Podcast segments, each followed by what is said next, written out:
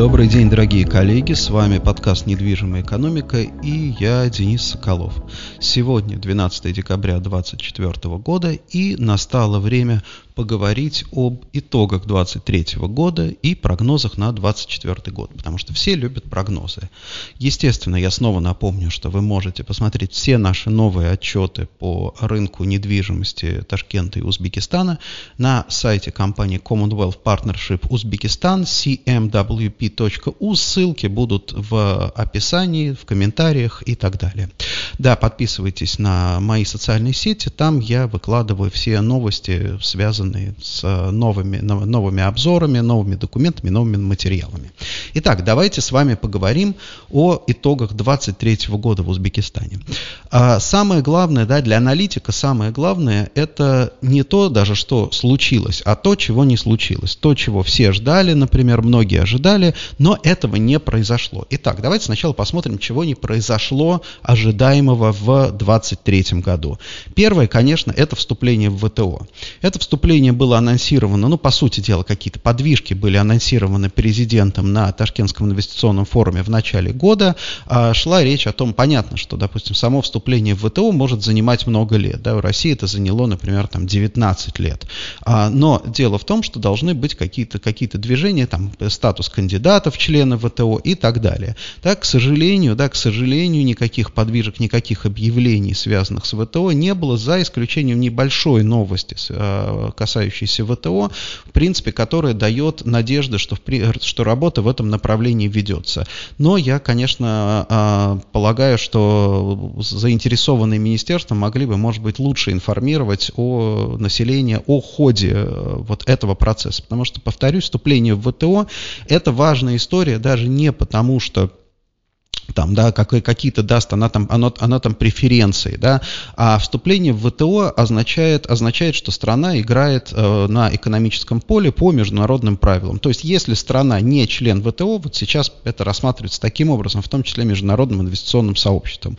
Не так страшно, да, э, вот, э, скажем так, это не так страшно было еще много лет назад, но сейчас, да, сейчас, если страна не член ВТО, значит, для этого есть какие-то причины. Значит, есть либо, допустим, допустим, там отсутствие политической воли вступать в ВТО, либо страна там а, взяла курс на экономическую изоляцию и так далее. Да, многие считают ошибочно, считают, да, что ВТО, вступление в ВТО открывает внутренний рынок. Нет, вступление в ВТО не открывает внутренний рынок, вступление в ВТО заставляет, по сути дела, в, в, позволяет защищать свой внутренний рынок по международным правилам и процедурам. Да? ВТО подразумевает возможность там, введения вплоть до, вплоть до, по сути дела, запрета отдельных товаров, импорта отдельных товаров, вплоть до введения каких-то повышенных пошлин. Но оно требует от страны пройти определенные процедуры для того, чтобы эти пошлины были там, введены, например. Да? Это, это важно. Второе, что не произошло. Не произошел массовый переход иностранных компаний. Да? Здесь, э, коллеги, обратите внимание, внимание на то, что, допустим, даже магазины с иностранными вывесками, это в Узбекистане не совсем иностранные компании, в большинстве случаев это, а, по сути дела, дилеры, да, то есть, условно говоря, компании, которые закупают, местные компании, которые закупают товар, допустим, определенного бренда за границей и сами его здесь продают. В чем здесь особенность? Да, особенность здесь в том, что, по сути дела, как бы, да, а, вся как бы активность, маркетинговая, рекламная активность вот такого дилера, она она, по сути дела, финансируется за счет прибыли с продажи вот этой определенной одной партии. В то время, когда заходит иностранная компания напрямую, она смотрит, да, мы собираемся работать там 50-100 лет там, минимум бесконечно на этом рынке, мы собираемся продать там какое-то количество товаров, да, огромное количество товаров. Соответственно, мы сегодня инвестируем вот в это будущее, в создание платформы. Дилеры не инвестируют в платформу, потому что нет гарантии у таких дилеров, что они будут торговать этой продукцией вечно. Они не контролируют контролируют канал поставок. У них есть определенный дилерский договор, и, соответственно, они могут распоряжаться только вот этой сегодняшней маржой. Поэтому вложения там, что в логистику, что в развитие бренда, что, допустим, там в розничную сеть, они очень ограничены. Да? Вот таких вот иностранных компаний, которые напрямую бы выходили активно и развивались, мы видим минимум, да, вот, наверное, пожалуй, BYD это одна из таких компаний, которая, она пришла, конечно, раньше, да, но вот она в этом году очень активно развивалась. Что еще не произошло э, из ожидаемого? Не произошел приход русских денег и инвестиций из России. Здесь э, мы очень хорошо э, наблюдали этот процесс. Сначала был очень высокий интерес со стороны российских инвесторов к Узбекистану, да, но потом этот интерес, по сути дела, э, был перебит интересом к покупке активов э, уходящих иностранных брендов э, в России. Да? Поэтому, по сути дела, все инвестиционные деньги, они остались э, в пределах Российской Федерации и сейчас используются для покупки активов иностранных компаний. Да, да, поэтому в Центральную Азию приток таких денег инвестиционных был минимален. А, и я, честно говоря, не думаю, что в 2024 году, но об этом поговорим чуть позже, в 2024 году мы увидим эти деньги.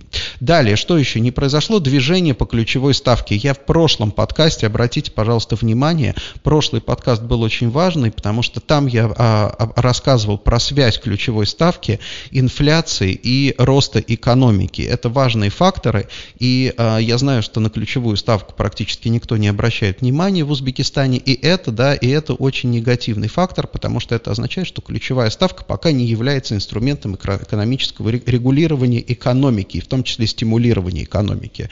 А, поэтому, да, и никакого движения по ключевой ставке не было. 14% как, как она была, так она и осталась.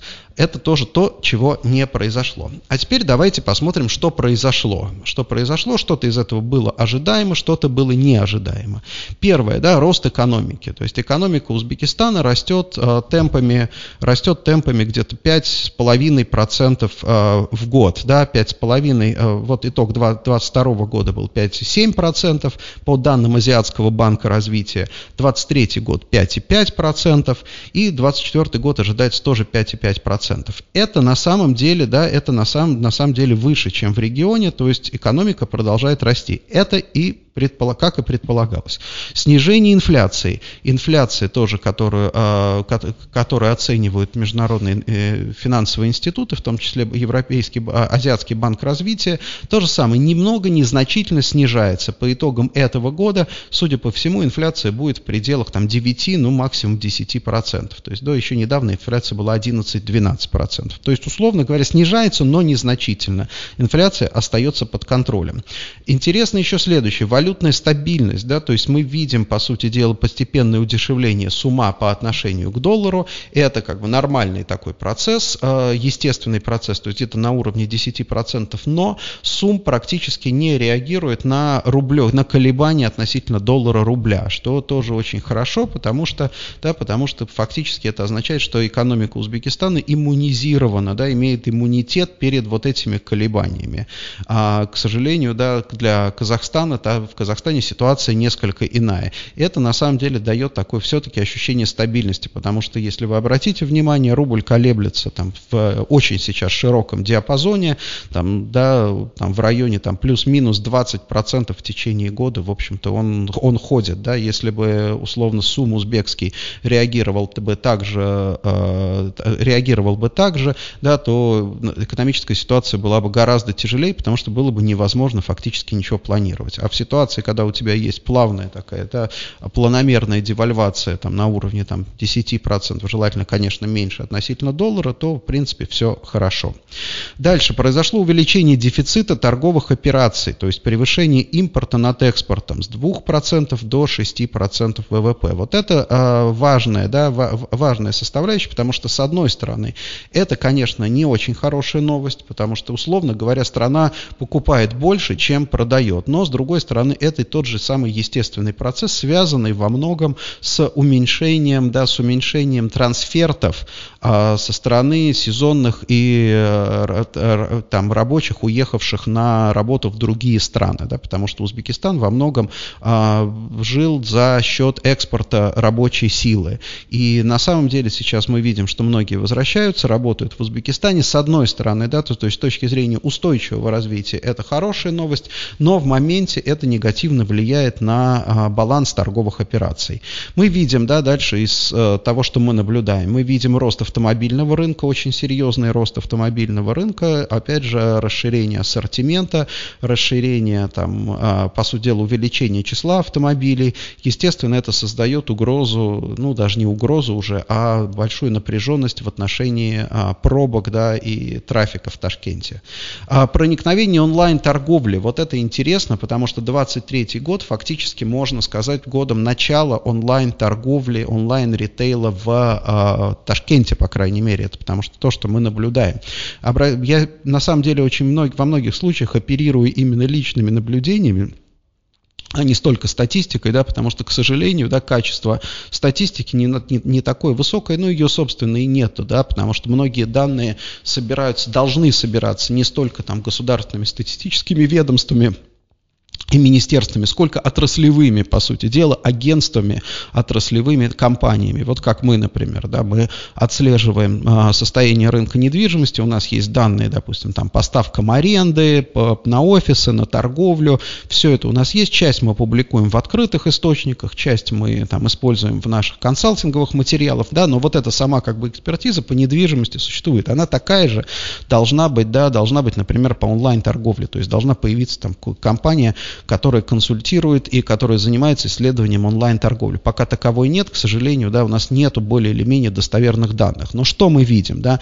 Мы видим, а, вот с точки зрения, опять же, недвижимости, мы видим колоссальное увеличение покрытия пунктов выдачи заказов, да, потому что для, на самом деле для онлайн-торговли пункты выдачи заказов это как кровеносная система, по большому счету, да, потому что доставлять все, каждый товар до, до, до квартиры, это, конечно, удобно, это, конечно, замечательно, но это слишком большая нагрузка на так называемую логистику последней мили. То есть, грубо говоря, есть вот у вот этой доставки до дома, у нее есть некий предел физический, да, который очень трудно преодолеть. Пункты выдачи заказов позволяют, да, позволяют решить эту проблему, поэтому количество пунктов выдачи заказов это прямо, как бы, грубо говоря, говорит о развитии онлайн-торговли. На сегодняшний день у нас есть что? У нас в Узбекистане есть Узум Market, который работает активно, имеет большое количество точек выдачи. Есть Wildberries, который в большинстве, ну, э, насколько я понимаю, да, мы пытались им пользоваться, а, возят товары из России, соответственно, как бы фактически их импортируя в Узбекистан, там с э, уплатой, даже не то, что там с таможенным оформлением, потому что они попадают под лимиты,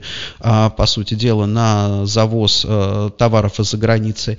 И сейчас появился Озон, да, а, с, по-моему, с несколькими пунктами выдачи. То есть мы видим, по сути дела, три таких вот сейчас на рынке, три гранда онлайн торговли. Это, поскольку онлайн, он, в общем-то, очень сильно консолидирован, ну, обычно этот рынок, да, то есть три, три вот таких вот компании, наверное, в итоге будет две доминирующие компании, одна, может быть, скорее там будет выполнять какие-то нишевые истории, может быть, мы увидим объединение каких-то компаний со временем. Почему, да? Очень все просто, потому что нам с вами со стороны кажется, что, ну, подумаешь, онлайн-торговля. Онлайн-торговля это там, а, это же не магазин, да, не сеть магазинов, там со склада отгружаешь, покупаешь и привозишь. Но здесь э, самое главное – это эффект масштаба. То есть, условно говоря, если вы торгуете одним каким-то товаром, вы можете его хоть в квартире там, хранить, да, а потом привозить клиенту. Но а смысл а, маркетплейсов, онлайн-ритейла, смысл заключается в широком ассортименте. А вот этот вот широкий ассортимент плюс быстрая доставка требует колоссальных инвестиций в логистику. В логистику, в IT-систему, в систему учета, системы биллинга и так далее. Да? Потом еще имейте в виду, что, допустим, да, что онлайн-торговля – это особая история, связанная, там, допустим, с возвратом некачественного товара, с возможностями для, там, допустим, мошенничества даже не со стороны маркетплейса, а со стороны, там, допустим, курьеров, пунктов выдачи заказов и даже, да, и даже со стороны покупателей, потому что, ну вот, допустим, в России а, достаточно частое явление, когда покупатель берет, заказывает, там, допустим, какой-нибудь там iPhone, условно говоря, а, потом подменяет а, на, в пункте выдачи заказов, подменяет этот iPhone на фальшивый и говорит, я хочу сдать этот iPhone, потому что мне прислали фальшивый iPhone. Да, то есть вот эта система должна, как бы, система должна уметь бороться с этой, а, с этой историей. Поэтому инвестиции нужны колоссальные, да, поэтому и я думаю, что в итоге вот этот вот 23 год, это будет первым годом развития а, именно онлайн-торговли и маркетплейсов. В 2024 году, немножко забежим вперед, в 2024 году, наверное, это примет вообще такой повсеместный масштаб. А, а, и последнее, наверное, а, что тоже произошло в 2024 году, важное для нас с вами, это анонс проекта «Новый Ташкент». О Новом Ташкенте я уже упоминал. Это очень важный проект. Я знаю, что огромное количество там по этому поводу ведется споров. Я дал недавно интервью, а, посмотрите, да, в подкасте, в аудиоверсии. Он у меня лежит в ленте, а, лежит, собственно, да, на, а, в YouTube-канале газеты УЗ, интервью о развитии города. И я знаю, что очень много вопросов и споров, а зачем новый там Ташкент, да, зачем, зачем нужно, там, допустим, развивать таким образом город, да, когда лучше, там, когда все там консервативно и так далее. Но здесь вопрос простой, да, увеличение увеличение численности жителей в Ташкенте это неизбежно. А оно происходит не из-за того, что девелоперы строят много жилья, оно происходит естественным образом. Люди хотят жить в городе. Да? Почему? Хотя бы потому, что технологии, там, допустим, то в того же сельхозпроизводства уже не требуют такого количества людей. Это означает э, следующее. Это означает, что люди будут приезжать, и дальше как они будут жить, какая будет среда для них, комфортная, более комфортная, менее комфортная, зависит в первую очередь, в первую очередь зависит от э, э, там, тех же самых девелоперов. И новый Ташкент – это та самая структура, по сути дела, тот самый проект, который, с одной стороны, может обеспечить комфорт огромному количеству жителей, как нынешнего Ташкента, так и приезжих, да, сбалансировать потребности людей, э, с одной одной стороны, а с другой стороны стать инвестиционной витриной для Узбекистана, на которой могут быть отработаны инвестиционные модели, бизнес-модели, потому что работает вообще все хорошо э, и масштабно, когда есть, да, есть э, совпадение интересов. Совпадение интересов государства, совпадение интересов бизнеса и совпадение интересов жителей, покупателей и потребителей. Вот поэтому новый Ташкент дает такую, дает такую, по сути дела, возможность и платформу.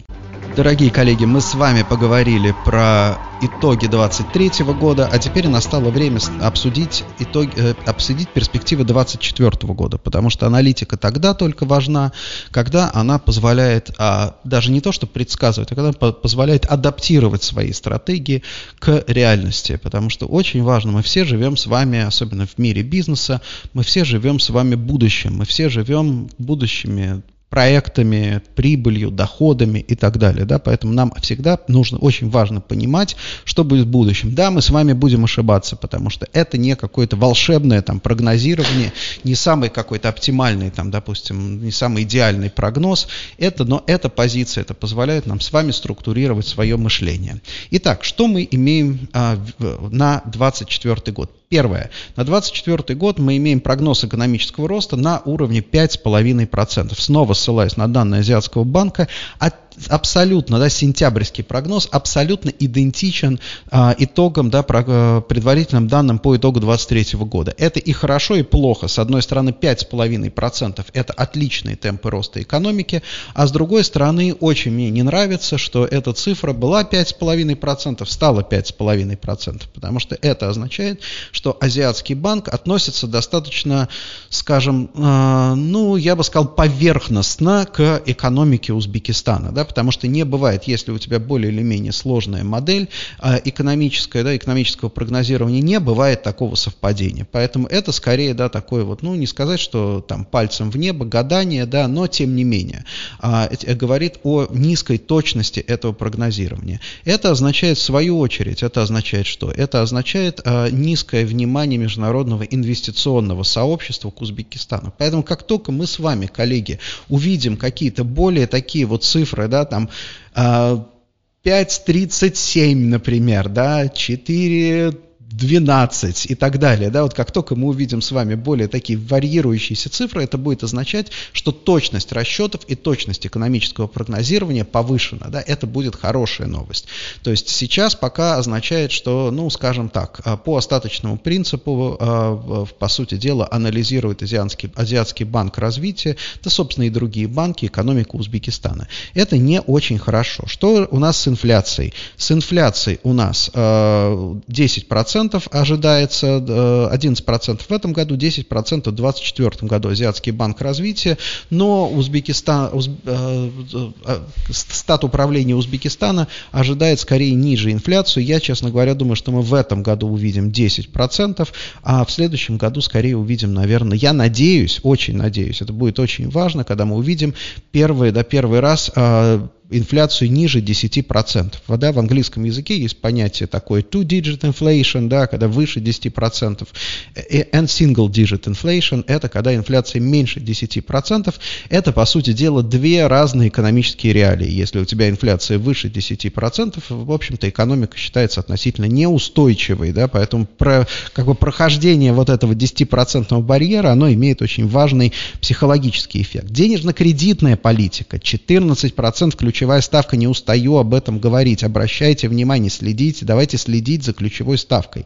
Что здесь очень важно? Я рассчитываю, что в 2024 году Центробанк начнет использовать ключевую ставку в качестве, да, в качестве инструмента денежной кредитной политики. То есть начнет двигать ее в одну или в другую сторону. Здесь очень важно да, нащупать тот уровень, с которого, да, с которого, по сути дела, экономика начинает, да, начинает управляться с помощью вот этой э, ключевой ключевой ставки. Поэтому да, то, что ключевая ставка стоит без изменений, это означает, что она пока не используется в полной мере для управления экономикой, для, а, для по сути дела, стимулирования экономики и, и так далее. Да. Поэтому я все-таки ожидаю в 2024 году движения, какие-то движения для того, чтобы нащупать, там, да, нащупать те самые уровни, да, с, которыми, с которыми можно работать. А, конечно, для того, чтобы ключевая ставка работала, должны а, нормально работать, да, должны эффективно работать все банки, банковской системы и так далее. Да? И я думаю, что этот как раз процесс происходит. Поэтому на 2024 год все-таки ожидаем движения ключевой ставки в ту или в другую сторону.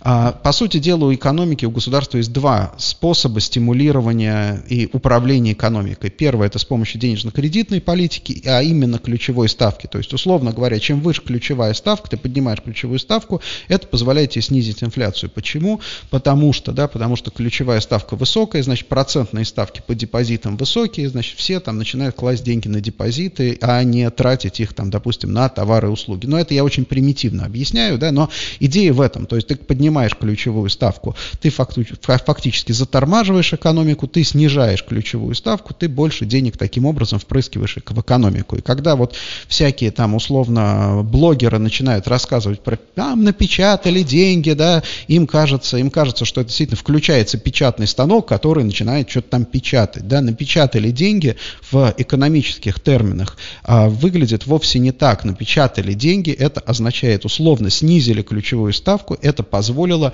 впрыснуть больше денег в экономику да, за счет кредитования. Никакого отношения к печатанию в данном случае денег это не имеет. Далее, и второй есть рычаг, это а, проекты опережающего развития. То есть, условно говоря, допустим, да, там ставка кредитная для проектов сохраняется там там, высокая, да, то есть если ты хочешь построить там здание, например, да, или там завод, ты берешь кредит под, там, допустим, 17, там, 18-20 процентов в суммах. Все понятно, да. Но государство дальше говорит, мы заинтересованы, например, в развитии там какой-либо отрасли, да, развитии зеленой энергетики. говорит, мы будем субсидировать ставку кредитную для проектов зеленой, там, допустим, энергетики, и там кредитная ставка для этих проектов будет составлять там ниже ключевой 7-8, там, допустим, процентов и так далее. Это вот так называемые проекты опережающего развития. Да? А, то есть таким образом государство говорит, вы, ты бизнес, мы даем льготы каждому, кто хочет заниматься этим бизнесом. Поэтому в условиях высокой кредитной ставки, высокой ключевой ставки, это не значит, что ничего не развивается. Для бизнеса надо следить за вот этими возможностями, за проектами опережающего развития и, в частности, в них так или иначе участвовать. Вот я полагаю, что, возможно, новый Ташкент это тоже будет своего рода проект опережающего развития, где государство будет так или иначе привлекать бизнес к реализации этого проекта. И вторая, да, тоже история. Я на прошлом подкасте рассказывал, что есть, э, что существуют э, субсидии на ипотечные кредиты, связанные, опять же, с тем, что ипотека – это тоже своего рода проект опережающего развития. Развитие ипотеки – это то, что необходимо государству для стимулирования экономики, строительного сектора, там, качества жизни, комфорта жизни и так далее, да, и правильного, по сути дела, эффективного потребительского, экономического поведения. Поэтому что делает государство? Государство стимулирует, субсидирует часть ипотечной ставки, и фактически и граждане таким образом могут, каждый гражданин может поучаствовать вот в этом проекте опережающего развития, получить от него доход. Значит, а, что касается, еще тоже важно, что нам а, стоит ожидать в 2024 году, это ужесточение городостроительных требований. Я говорил в, уже неоднократно о том, что город это место, где высокая плотность а, жителей, и каждый житель, он, ну как бы жители должны чем-то, по сути дела, вынуждены чем-то жертвовать своими там какими-то, может быть, привычными историями. То есть ты не можешь в городе бросить машину посреди улицы, да, и потому что, да, потому что за тобой едет еще 10 машин, тебе нужно там аккуратненько встроиться и там припарковать эту машину. Вот, соответственно, а, я думаю, что мы будем ждать, мы будем видеть все больше и больше градостроительных ограничений, связанных, да, связанных, например, там, с самостроями, да, с, потому что сейчас многие там а, нерадивые а, собственники, они захватывают там территории, которые а, прилегают к их, там, допустим, магазинам, делают там какие-то веранды нелегальные и так далее. Та же самая история с крышами, например, делают там рабочие кровли там, где не, не положено, ну, по сути дела, это не разрешено и так далее. То есть я думаю, что вот с 2024 года начнется ужесточение, по сути дела, вот этих всех нормативов. Сначала я думаю, что будет как бы идти процесс будет следующим образом, как, собственно, он идет во всех странах. Сначала это идет там достаточно мягко, то есть если ваш, там, допустим, проект там, какого-то самостроя не создает серьезных каких-то проблем и неудобств, его можно будет легализовать, вот, или там, допустим, та же самая, там, какое-то не такое использование там помещения, а, то есть да, да, дается возможность легализовать такие истории, а потом эти, э, проект, это как бы эти требования начинают ужесточаться, ужесточаться и заканчиваются тем, как, допустим, в свое время в Москве была так называемая ночь длинных ковшей, когда ночью э, все там вы, вышли, выгнал мэр э, на улицу экскаваторы, и эти экскаваторы снесли все, по сути дела, э, постройки, которые не были правильным образом оформлены. Да? То есть около сотни построек было за одну ночь просто снесено. И когда собственники пришли, там здесь у меня был ресторан, собираются открывать ресторан, а там руины уже лежат, да, потому что ему говорят, ну все, мы тебя предупреждали, мы тебя долго-долго предупреждали, ты ничего не сделал, оборудование ты не вывез, ты там, допустим, да, вот мы теперь снесли, и вот тебе теперь счет, да, потому что мы как бы снесли это за твой счет, это ты должен платить по закону. Это были, были достаточно серьезные э, ну, проблемы для многих. Поэтому, да, поэтому в 2024 году, уважаемые бизнесмены, а, обратите внимание на ваши документы, на состояние ваших документов, разрешительной документации, на использование. Я думаю, что 2024 год это будет такая возможность для легализации, по сути дела, и перевода в правовое э, регуляторное поле, по сути дела, ваших объектов. И это, мне кажется, важно. Что касается недвижимости, основная сейчас проблема с недвижимостью – это разрыв ставки аренды и стоимости продажи. То есть недвижимость сейчас продается дороже, чем фактически ее можно сдать в аренду, да, но я имею в виду по как бы нормальным там представлениям о доходности. Поэтому, да, поэтому я думаю, что все-таки в 2024 году мы начнем видеть сделки. Здесь очень важно, да, а, каким образом растет цена на недвижимость. Если у тебя нет, как, как, как на рынке, например, там ценных бумаг, есть рост с объемами, есть рост без объемов. То есть, если у тебя, допустим, земельные участки, ты повышаешь цену, эти участки никто не покупает, но ты еще раз повышаешь цену, ну и так далее, да, то есть как, как, как таковых сделок нету. А, это одна история. Вторая история, когда у тебя появляются сделки на рынке, появляется ликвидность, и ты, ты реально понимаешь, что либо ты продашь сейчас, вот есть покупатель, например, да, которому ты продашь, либо ты можешь потом не продать, да, таким образом собственник с того, становится более сговорчивой. Что касается, да, на, там, допустим, Западе в развитых экономиках, этой проблемы вообще нет. Почему? Потому что всегда за каждым объектом, за каждым активом стоит банковский кредит. И фактически банковский кредит стоит определенных денег. Да, и как только ты понимаешь, что у тебя есть возможность условно там продать этот объект, и это позволит тебе погасить кредит там с определенной прибылью, ты сразу, у тебя появляется это окно возможностей, ты его, по сути дела, продаешь. Да, вот этот вот фактор банковского кредитования, он всегда учитывается и подталкивает, да, подталкивает собственника к, к тому, чтобы фактически, да, фактически совершать сделки. В Узбекистане этого не происходит, но а, я думаю, что в 2024 году мы должны начать видеть массовые, достаточно массовые сделки, в том числе аренды, аре, сделки продажи, да, основанные на экономических реалиях. Что еще мы ожидаем в 2024 году? Несколько важных событий, за которыми мы следим. Первое – это открытие Ташкент Сити Молл. Ташкент Сити Молл, да, много, кто-то мне скажет, ой, ну это просто там торговый центр, подумаешь, понастроили торговые центры. Это не совсем так. Ташкент Сити Молл – это фактически первый такого вот, ну, международного стандарта, да, а, торговый центр. Торговый центр очень классный, должен быть, да, ну, по крайней мере, из того, что мы видим, а, по наполнению арендаторами, по организации пространства и так далее. Да. Любой торговый центр, современный торговый центр, это как город в городе, это сложный магазин, который, где не просто, да, кому-то кажется, что вот, вот чем отличается рынок от торгового центра. Рынок отличается таким образом, что вот рынок, у тебя есть зона, там, допустим, где продают фрукты, вот есть зона, где продают соленья, вот есть зона, где продают мясо. Кто придет, кто платит больше, по сути дела, за место, за точку, тот там и продает. Торговый центр существует по-другому.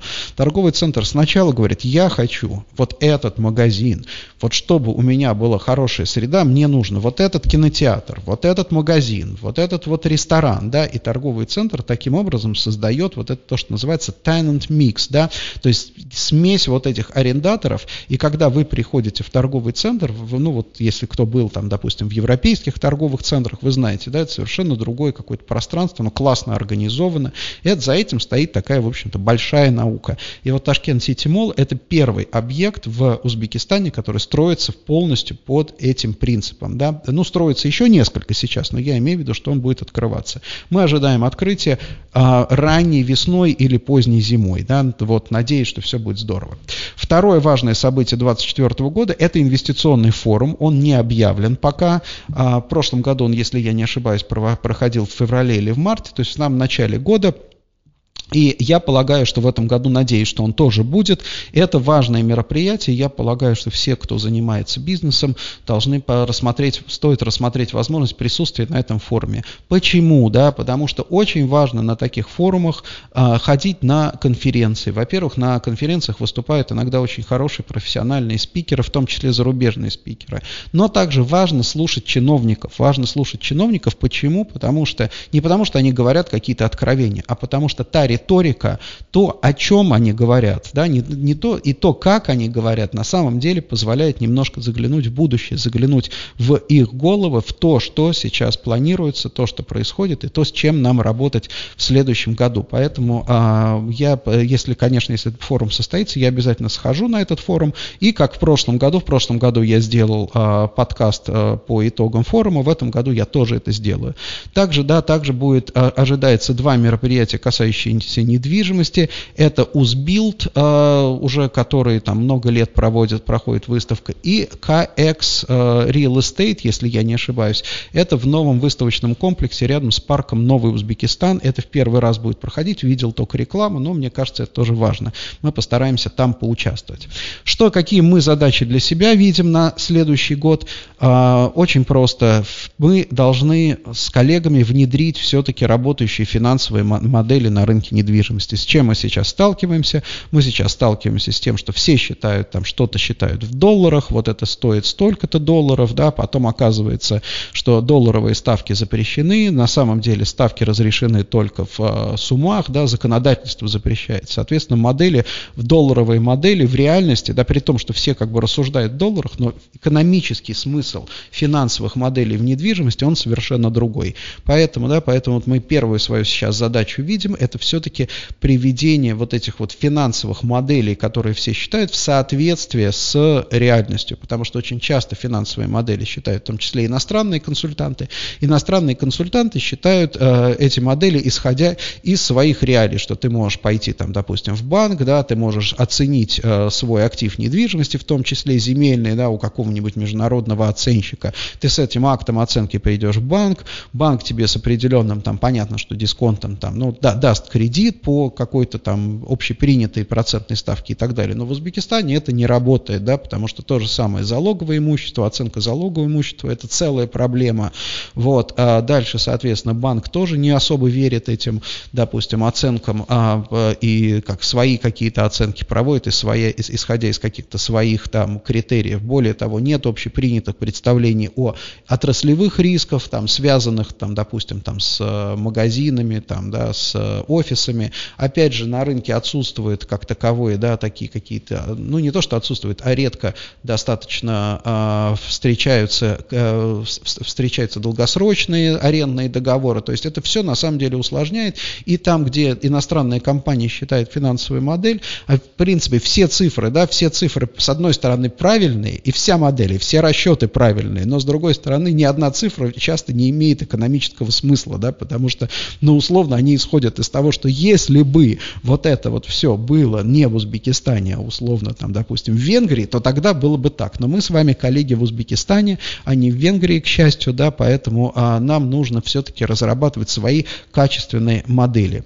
И самое главное, что какие задачи, я думаю, что очень важно, наконец, сейчас а, обратить внимание на повышение эстетического и потребительского качества проектов недвижимости, потому что и архитектура, конечно, оставляет желать лучшего в большинстве проектов, и как бы и внутреннее, и качество отделки, и качество строительства и так далее, и продуманность этих проектов, потому что очень часто собственники стараются, да, собственники стремятся к тому, чтобы э, сделать это все быстрее и э, идут на определенные компромиссы с, по сути дела, да, ради, ради высокой скорости.